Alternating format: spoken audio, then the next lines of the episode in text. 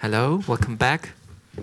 This is the second workshop round now. It's an English talk here, and I would like to welcome our speaker, Mr. Engin Önder from Istanbul. And today it's a special day for all the media in Turkey. Um, maybe you opened just like Süddeutsche.de or Zeit.de and you will see that the commissariat is like nearly closed or something because everybody is like um, getting to prison or something. And it's not really. Um, we talked about it mm -hmm. uh, at the beginning when he start when he came over, and I said, okay, how how does it feel to be in Berlin and not to be in Istanbul today? And it's he, it's his voices that he said. It's okay, his words that he said. It's a crazy and interesting day. Maybe you can talk about this later on. Yeah. So meet the person um, that transformed journalism in Turkey. This is the talk about, and this is something the Time magazine uh, wrote about him. Meet the person who is uh, transforming the media in Turkey, and meet the organization. It's 140journos, and Engin will show us something about what is the uh, political meaning of information, or what is the difference between communication and journalism. Maybe you can give them the two description or definitions for journalism in, in the Turkish language. 140journos is um, they're using Twitter and other social media tools just to show unreporting news and to show something that that there is an oppositional side of Turkish media in really in really struggling times. I don't want to say anything more, but just we're really proud to have you here, especially Same on a day like this. Same here. Stage Thank is you. yours. Thank you. Uh, hello, everyone. Uh, great to be here. Uh, like maybe you had the uh, brochures and it says the name of the session 20 somethings undertaking journalism and there is the rest of it redefining a new form of citizenship through new media. My talk is completely about it, and uh, I'm, I'm, planning to show different sides of uh, new citizenship that we are forming in Turkey through uh, some of the projects we did. Uh, it's it says 20 somethings because we are uh, I'm 25 years old, and the oldest in 140journos is, has just become 30, so it's a pretty young organization uh, with ideas and energy. And uh, actually, we are not coming from a journalistic background at all. Like, we didn't have an intention to be one. Uh, maybe there are some journalists here or someone who want to be a journalist or was a journalist at some point of their lives, but we were not, and this was not the uh, dream job for uh, for people with me. Uh, but the, the, the, conditions actually uh, forced us to become one. And uh, one of the reasons is that the uh, ecopolitics of mainstream media of Turkey like the holdings, the corporates have different initiatives other than media, like energy, construction, and these are like big numbers in terms of dollar. And you have to get along well with the government. So it is doomed to be this way, and there is no other way. Like if the system is this, then we don't have any other choice. And that was like the uh, realization of uh, that was the uh, straw that broke camel's back for everyone. And uh, one day uh, we heard the uh, military jets bombarded uh, civilians in the Turkish-Iraqi border, and uh, you know it's a big news. Like 34 people were killed, and uh, we opened our TVs. There was no news, and we got some newspapers. There was nothing. But on Twitter, there was a storm of information, and we said, "Can't we do anything? Do we really need these?" Uh, fancy news terminology and some microphones and big cameras. No, actually, we did not. We just had our phones in the pocket, and that was enough to uh, get started. So we did. Uh, but then, like, since we were not super motivated about being a journalist during our lifetime, uh, we realized maybe things that were like uh, politics 101 or journalism 101 on the go and these are like from different different, I believe, social cracks in Turkish recent history. Uh, 2007 uh, big secular rallies in three big cities in Turkey. Uh, these are some uh, union union workers resistances. Uh, this is the event I told you about, the civilians bombarded uh, by military jets. And that was where we understood uh, that the media eco-politics will never bring some good. And uh, these are like some, th this was at the time in uh, 2013 was the biggest terrorism event that took place in Turkey by opponents from, that leaked from Syria. And Gezi Park protests, which was like a, a, more popular thing than the uh, previous ones. So a lot of people realized uh, what we did back in uh, 2012. Uh, and they all have like a, a common a common part. Uh, media always uh, behaved the same in all these events, and until Gezi Park protests, a great deal of country was not aware of it because we were expecting journalism organizations to do journalism, not uh, money laundering uh, for uh, the other uh, initiatives that they have. But we were neither activists nor uh, journalists, uh, and like this is the only protest I participated in my life. so I was not a like protest goer or something like this. Uh, and I was not a big uh, fan of being on the street. So I was like more of a kind of computer person.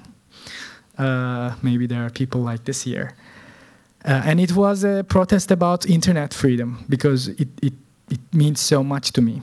Uh, and I believe uh, the activism that you see around today is always coming out of a troubled time like Turkey. Turkey is a very interesting place.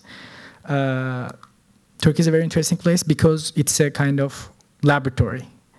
Uh, Turkey is always in trouble.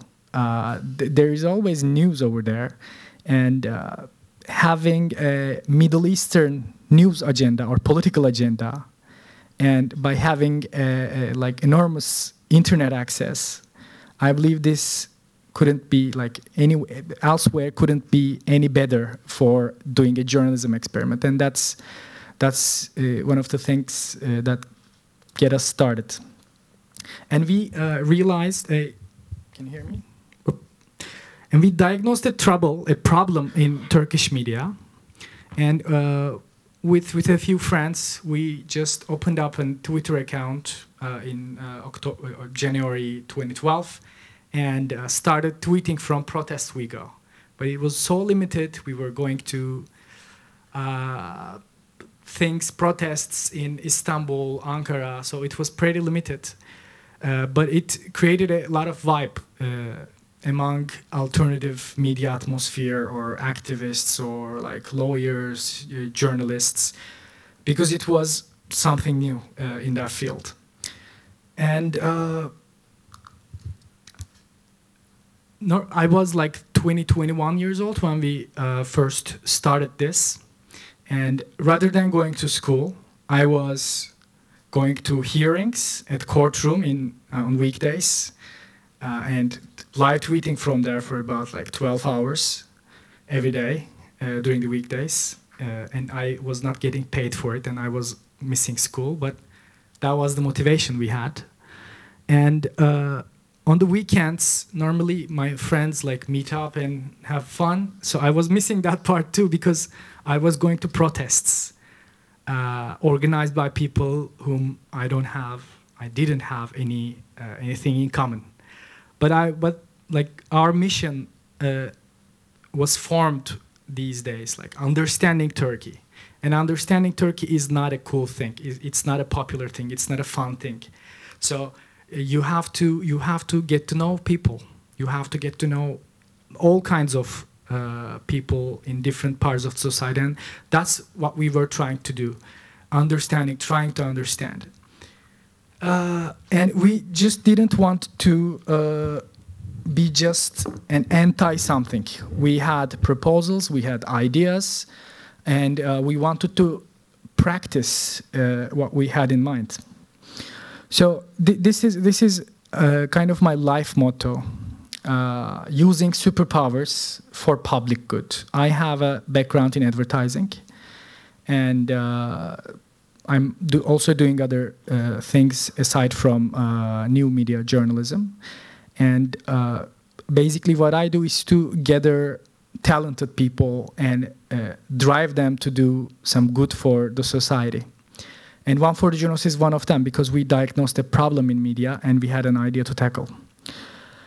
Uh, so these are from 2012. Uh, my uh, business partner and I were going to the hearings and doing interviews, uh, just like a journalist would do, uh, using our phones and tablets.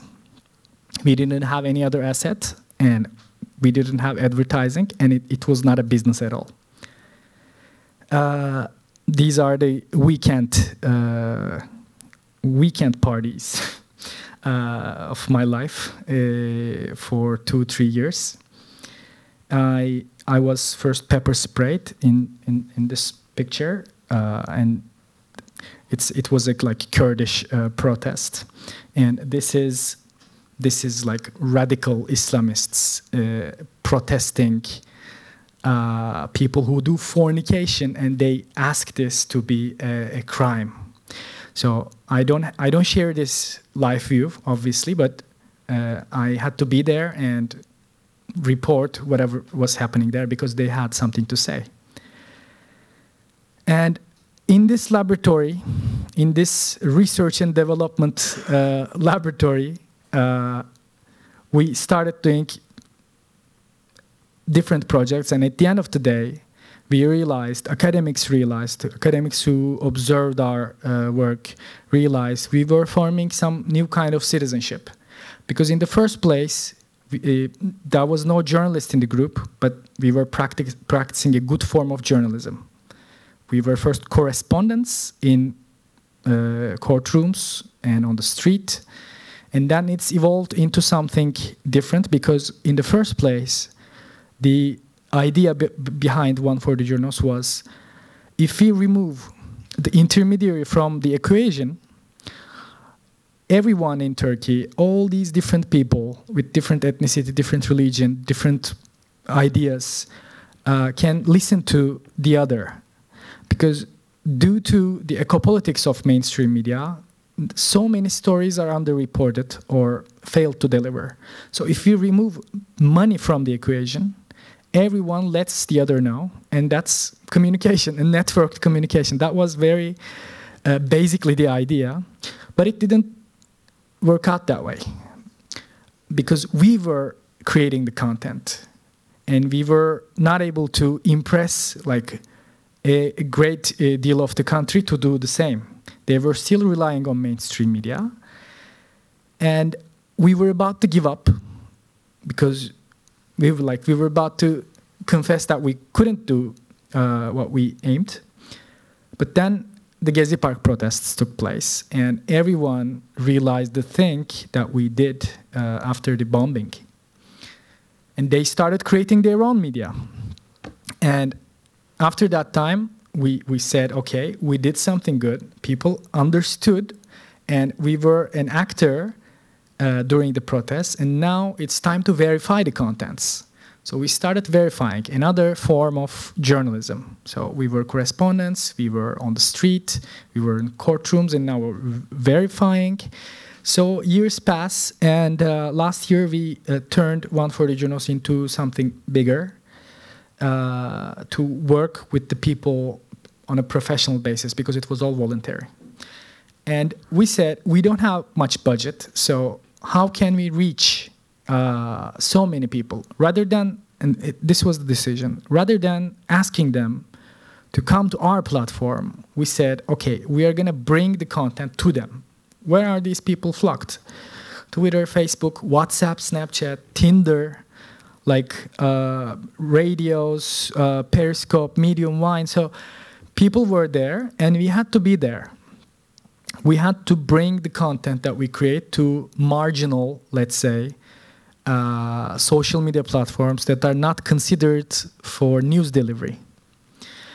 And today uh, we have uh, an impression number of 80, mil- uh, 80 million per month, which is an impre- uh, impressive thing uh, for, for our team, and more than uh, 250,000 followers. And we have like around 500 people on the ground across Turkey. These are regular plus irregular uh, content producers.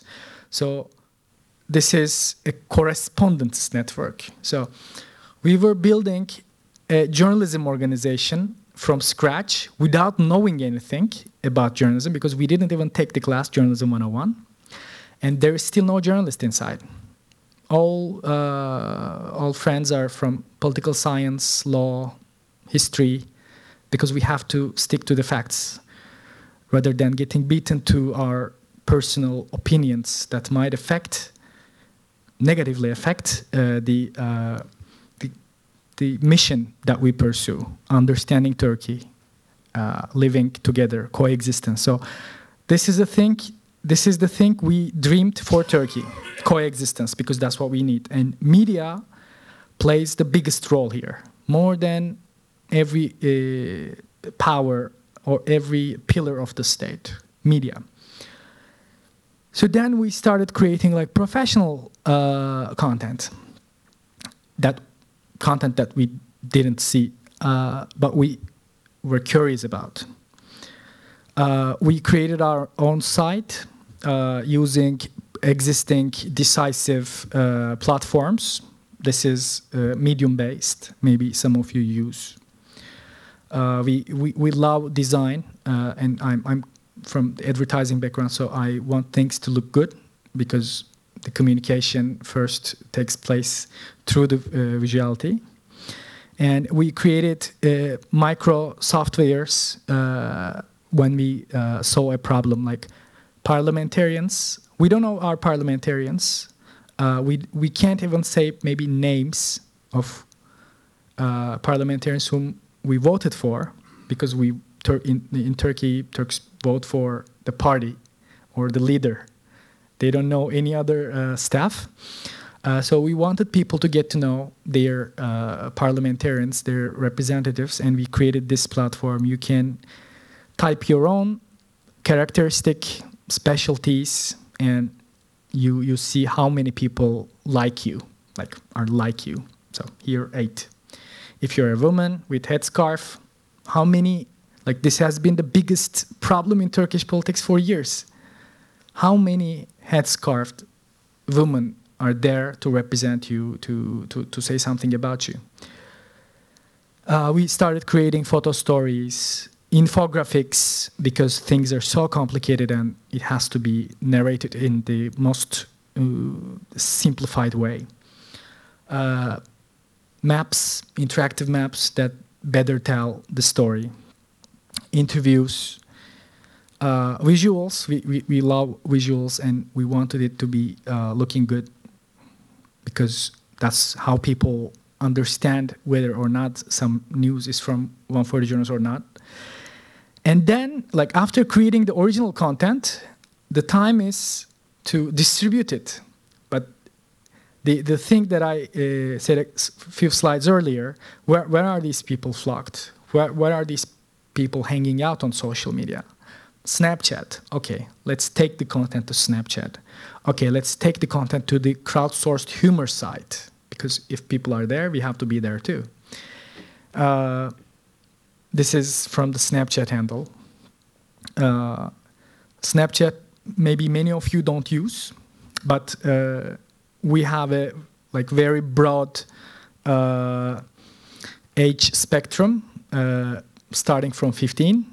So how can you tell about the complexity of Turkish news agenda to a 15 year old kid? Snapchat, because that's where they are. We snap every day. You can you can add uh, and follow. Instagram. We try to create better images over there because Instagram is a place uh, where you stare at good pictures, right? Like you don't get there to read the news. Uh, we used popular culture, the images that uh, people knew, the music that people knew, uh, to convey our messages.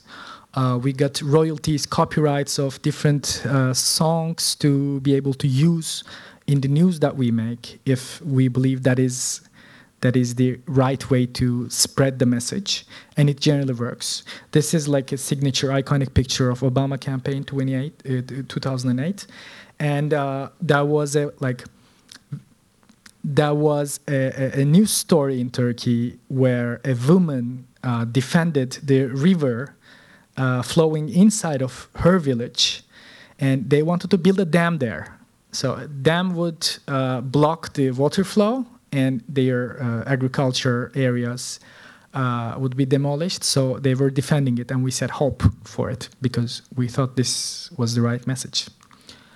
WhatsApp, maybe uh, many of you use it only for uh, chat, but in Turkey, uh, 140journos has uh, more than 20,000 friends saved on the phone, and we send uh, news on a daily basis, every day, two, three, four messages. Because uh, especially white collar uh, people working in uh, big skyscrapers uh, don't have much time to uh, scroll through the news on Twitter or Facebook or elsewhere. So we send them messages, and it's a very intimate place. It's been like one of the most interesting journalism experimentation in 140journos since it's a very intimate place, like you you you you text your girlfriend, you text your mother, and you you get a text from 140journos. So sometimes people mistakenly send us messages saying, "Oh, my lover." Oh, we're saying, "Wait, wait, wait we're the new news account," not not the other way. Uh, or they they sometimes say, you know, can you like accidentally again can you bring like yogurt while coming home? So we are saying wait we are the news account so uh, it's been an amazing interface to interact with uh, with the community that we are building because it is a community. Tinder many of you use it uh, for uh, matching but we use it for news delivery. Uh, i'm not going to dig into details uh, but we are we are not a news account there. We are just two different accounts, one man, one woman, and uh, we are reinterpreting the news we create uh, and taking the news content into conversations, like injecting news into conversations, and then we just leave. yeah. So th this is like a systematic effort to let everyone know in digital ecosystem. And in uh, like, I believe uh, being offline also matters as much as uh, being like having a presence online. And this was one of the examples uh, from 2012 uh, maybe you can't imagine, but Turkey is planning to build the first nuclear plant. So uh, it might not be a good idea, but we don't know. So we wanted to ask this to public because nobody asked. Uh, they just decided, okay, we're building and we're giving it to a Russian company. Okay, so it sounds so safe. Uh, so we wanted to create a debate online uh, because there were very shallow arguments against or pro nuclear energy, and we wanted to collect this from people. So we beamed uh, a Twitter feed, a filtered out Twitter feed to the, maybe some of you came to Istanbul, uh, but this is like the most, uh, one of the most significant uh, uh, places, Galata Tower in Istanbul. So we turned the tower into a Twitter feed because it was vertical, that was that shallow. Uh, but and we asked people, you know, we did we did the PR for two three months, saying, you know, on that specific day, we are going to ask for your opinion. Please send. And we talked to a lot of uh, influencers, uh, parliamentarians, singers, uh, to join the debate. And uh, overnight, like within two, three hours, we reached 8 million impression. For 2012, it was a big number.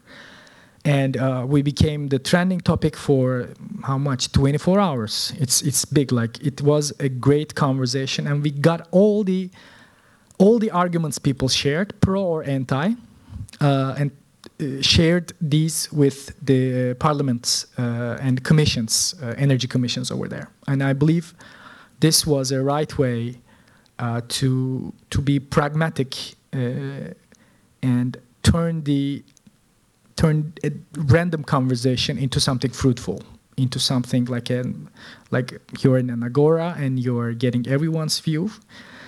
This was important. In uh, 2014, this is another form of defining a new citizenship. Uh, in local elections, everybody was sending us messages saying, you know, there is a corruption in this election. Erdogan shouldn't have gotten the biggest vote.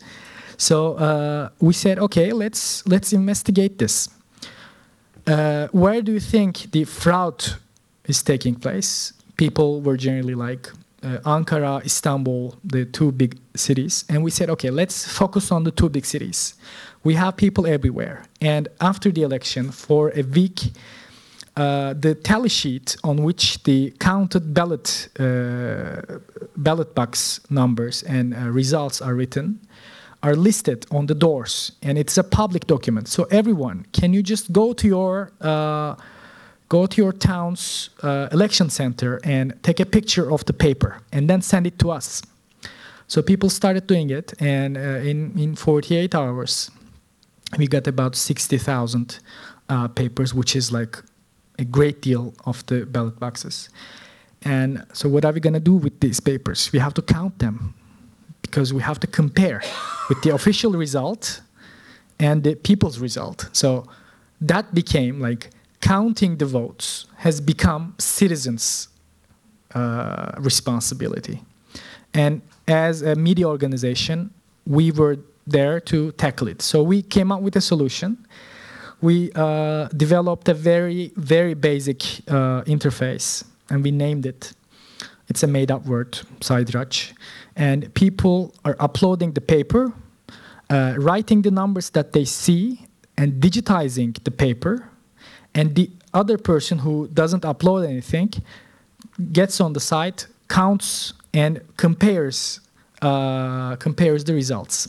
So at the end of the day, we found a lot of discrepancies, and we reported it to the opposition parties that wanted to make a claim.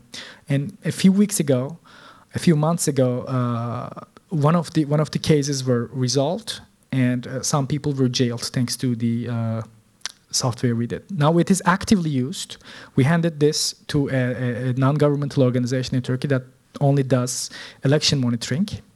So uh, the final election, I can, I can tell you that, uh, the final election that took place in Turkey is 100% safe, and uh, Erdogan, Erdogan's party won it uh, without any fraud.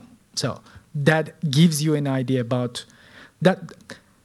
That makes you think, uh, or that clears up the uh, suspicions you might have, and then you can change your policy according to that. But because if you if you if you stick to the uh, idea that there is a fraud in the election, and if you don't change your uh, policies knowing that or considering that, you're never going to gain anything. So th that was one important revelation that we uh, gave to Turkish public opinion.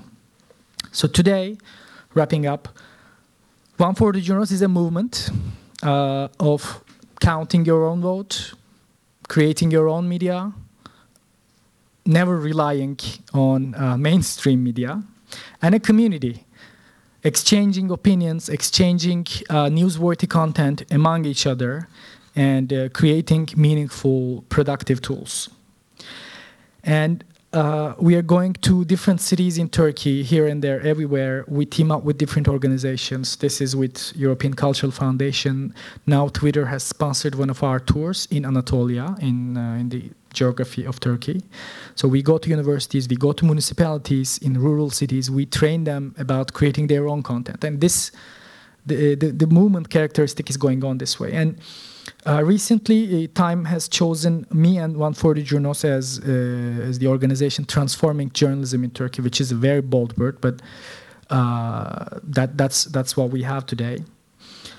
Uh, and there is a criticism like th these are all sounding pretty good, you know, young people creating something, but this is this is a pretty hard thing, and not everyone in our generation, in every country, does the same.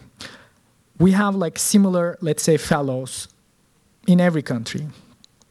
Occupy Wall Street, let's say, Indignados in Spain, Greece, uh, Turkey, Gezi Park, Ukraine, Hong Kong. These are all very similar uh, movements uh, that demand similar uh, similar stuff from the state, from uh, from the uh, economy, and uh, but they miss something because we rely so much on the internet that we forget uh, that we had to organize in offline. That, that's that's what's missing, and this is my like nightmare. And uh, every day when I sleep, I, I see this. I see what we build is falling apart because every second we don't invest in getting organized offline is stealing from what we built online. And Zeynep Tüfekçi, uh, she's an academician at University of North Carolina. She's very supportive for 140 Journos. She, she, she uh, participated in a TED talk in 2014 and said, the internet has made social change so easy to organize, but hard to win. It's like this, imagine. Uh, the internet, the digital presence we build is so fragile. But when you get organized uh, offline, uh, you, you, you never lose the vibe. And online is virtual, while offline is real. Distinction is outdated. That's a like 15 year old discussion and it's over. And it does not reflect the current social practice. So it's just wrong, Zeynep says. So our plan, our uh, aim is to grow online and offline. So that's that's what I can tell about all the uh, digital movements that are similar to 140journos or not. Yeah, that's all I can say today. Thank you for listening.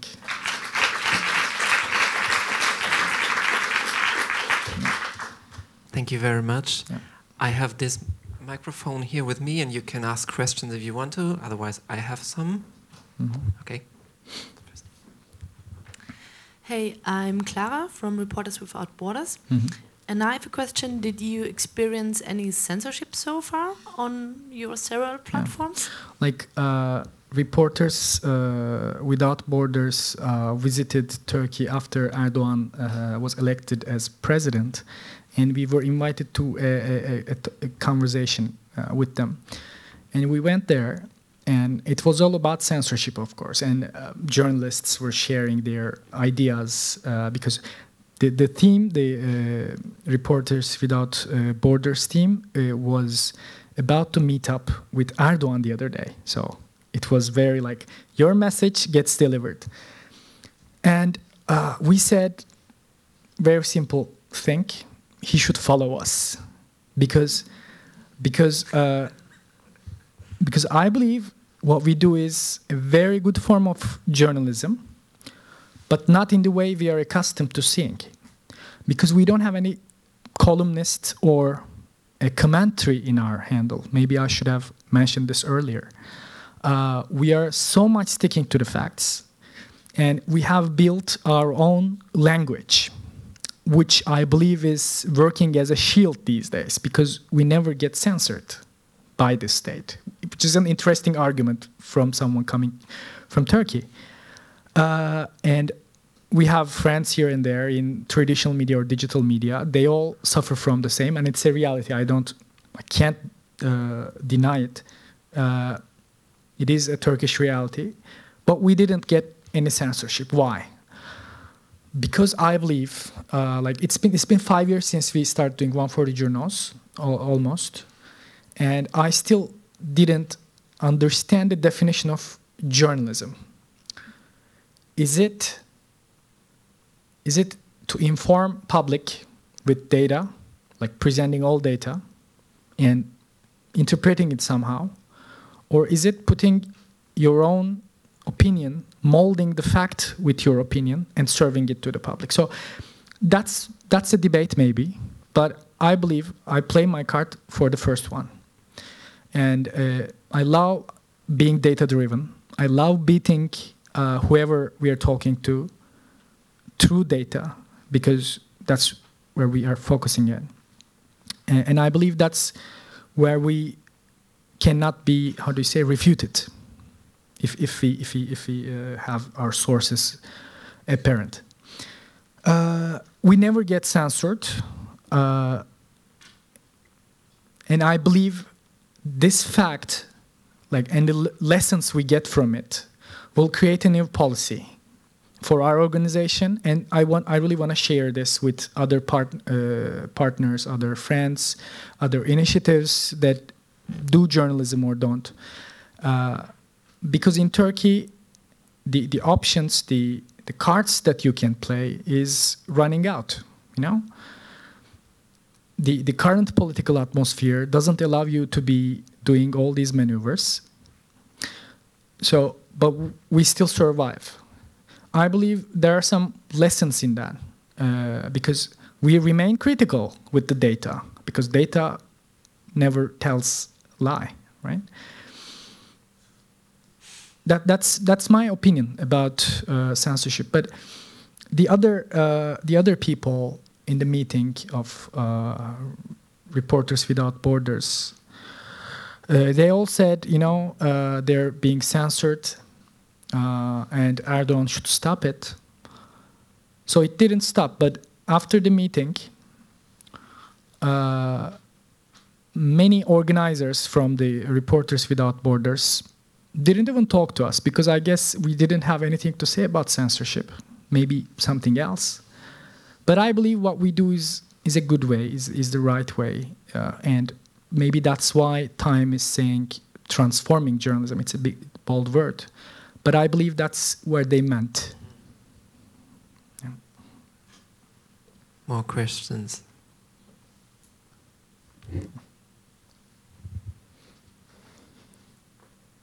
Yeah, once again. yeah. Do you do anything to protect you yourself or one of the other journalists or people who post um, against violence? Uh, like our our bond with the content producers uh, that we work with is uh, is not on professional basis, and they're not doing it to be a part of 140journos. That's that's one important thing, and we don't we don't force them to have such identity, and they uh, they are creating the content because they feel like, because they uh, want to share their voice, because that's uh, that's what kind of people, that's what what kind of person they are they create the content and they share it online. And they are in our radar, and we collect the uh, content from them. And in case of need, we ask them further questions. When did you take that? Where did you take that? Can you take another picture from that angle? Something like that. But our relation is not on professional basis. Uh, and over the years, one of the things that Turkey is losing uh, is the culture of citizen journalism in the in the year that we started, because we were going here and there to the hearings, to the protests, and then the following year, Gezi Park protests took place. 2013 was so active. 2014 was active, and then like Turkey got through four, five elections in two years, and uh, probably seeing the same political outcome made people uh, sick of the process and they said okay we are giving up so we see a decline in, in the citizen uh, citizen journalism uh, activity in turkey. So this leads us to rethink about the strategy that we had.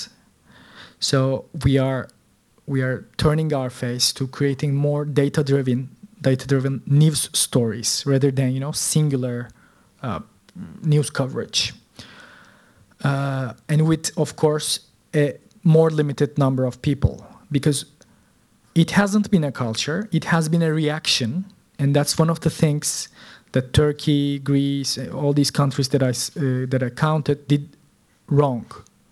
You know they they used citizen journalism as a reaction. And after the protests ended, nobody followed it. Nobody developed it. Nobody invested in, with time or with money, doesn't matter, with human source. Uh, they didn't invest, they didn't develop. So they evaded.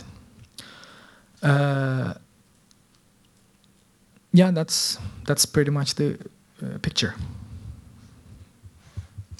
Hi, I'm Björn Kunter. I'm working as a trainer for nonviolent movements Mhm. and did a lot of uh, well consultation, especially in Eastern Europe with Belarus, Mhm, U- mhm. Ukraine a little bit, and, and other more repressive states even Mm-hmm. than compared with Turkey. Uh, or at least with Turkey in the past. Mm-hmm. I think it's changing somehow. Um, so I do have t- two questions. One thing I don't want to put too much on repression, but definitely one question is about. I mean, once you're going to be big enough, once you're going to be dangerous enough, mm-hmm. there is going to be some crackdown or something else going to happen. How mm-hmm. do you prepare for that? Mm-hmm. Or are you just? I mean. It's, you can say it's just a thing about five years. And then the other question is, which is obviously totally unfair, is, uh, but what is your vision? How are you going to? How do you see? How do where do you want to be in three years? Uh, actually, we, we don't have a, a, a Z plan uh, because we don't want to run away from where we live. We don't have such plan. Uh, we don't think we are doing anything dangerous, and we are doing our best to define what we are doing, and by remaining uh, neutral to everyone, uh, which is something that nobody else does, but only 140journos in Turkey. Uh, I believe we are, or we have gained a kind of shield. Is this a temporary thing? I don't know, but I wish. I wish it is, uh, because we don't have any other plan. We, we are trying to uh, take the role of mainstream media, distribute it to people, empower people, give them new responsibilities as citizens. And I believe this contributes so much to democratic process uh, in, a, in a country where democracy is so much leader related. Uh, I believe what we do is a little interesting. And uh, so we don't have any other plan. And I don't want to build any other plan. But what we do is not popular. Like we use popular culture and uh, cool platforms, but what we do is not popular. Because you don't put any other comment into the news. So you can't get fans. Like, and in Turkey, newspapers, uh, TV stations, or radios uh, are something like sport teams. You know, you have a team that you support, right? Okay, the same logic, the same bond with the newspaper or with the TV channel. Uh, and I believe this is too risky. Why to create such a uh, such a relation with with an organization that does a corrupted economy, you know, and relationship with the government? And these are like directly affecting the content you're consuming, that you're seeing in the paper. So th- that, that's also risky. And I believe this is the culture dying out. But I don't want to leave. Nobody else in our team wants to leave because leaving is easy, so easy. A lot of creative folks can't stand in the country. So this is not hard to understand. But what we are trying to do, maybe it is too ideal, idealistic or maybe childish, I don't know, uh, or away from reality. Uh, but we want to, we want to do some good in our territory, and tell about this in places like this, and uh, being able to defend what we do. Just like, uh, just like what we what we said to the team, you know, Erdogan should follow us, rather than having escape plans.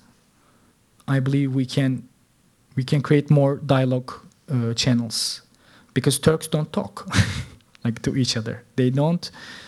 It's a it's more of a pissing contest uh, than than a, than a than a conversation, fruitful conversation. So what we are trying to do is to create this culture too, and it's gonna take a lot of time, and we are not in a rush.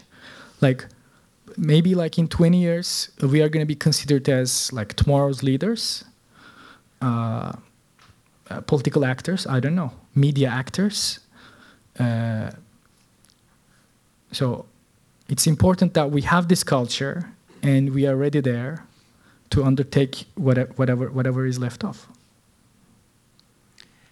Yeah, maybe I have to stop this session now. Mhm.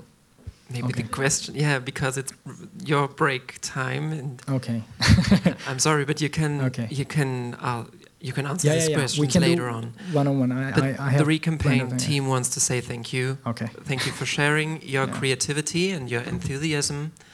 And I think um, with another applause, we can give you like um, something back or to say thank you for the for the importance of your work, and hope that you will achieve your aims against Yeah. and with this creativity against the borders. yeah Thank, you very much.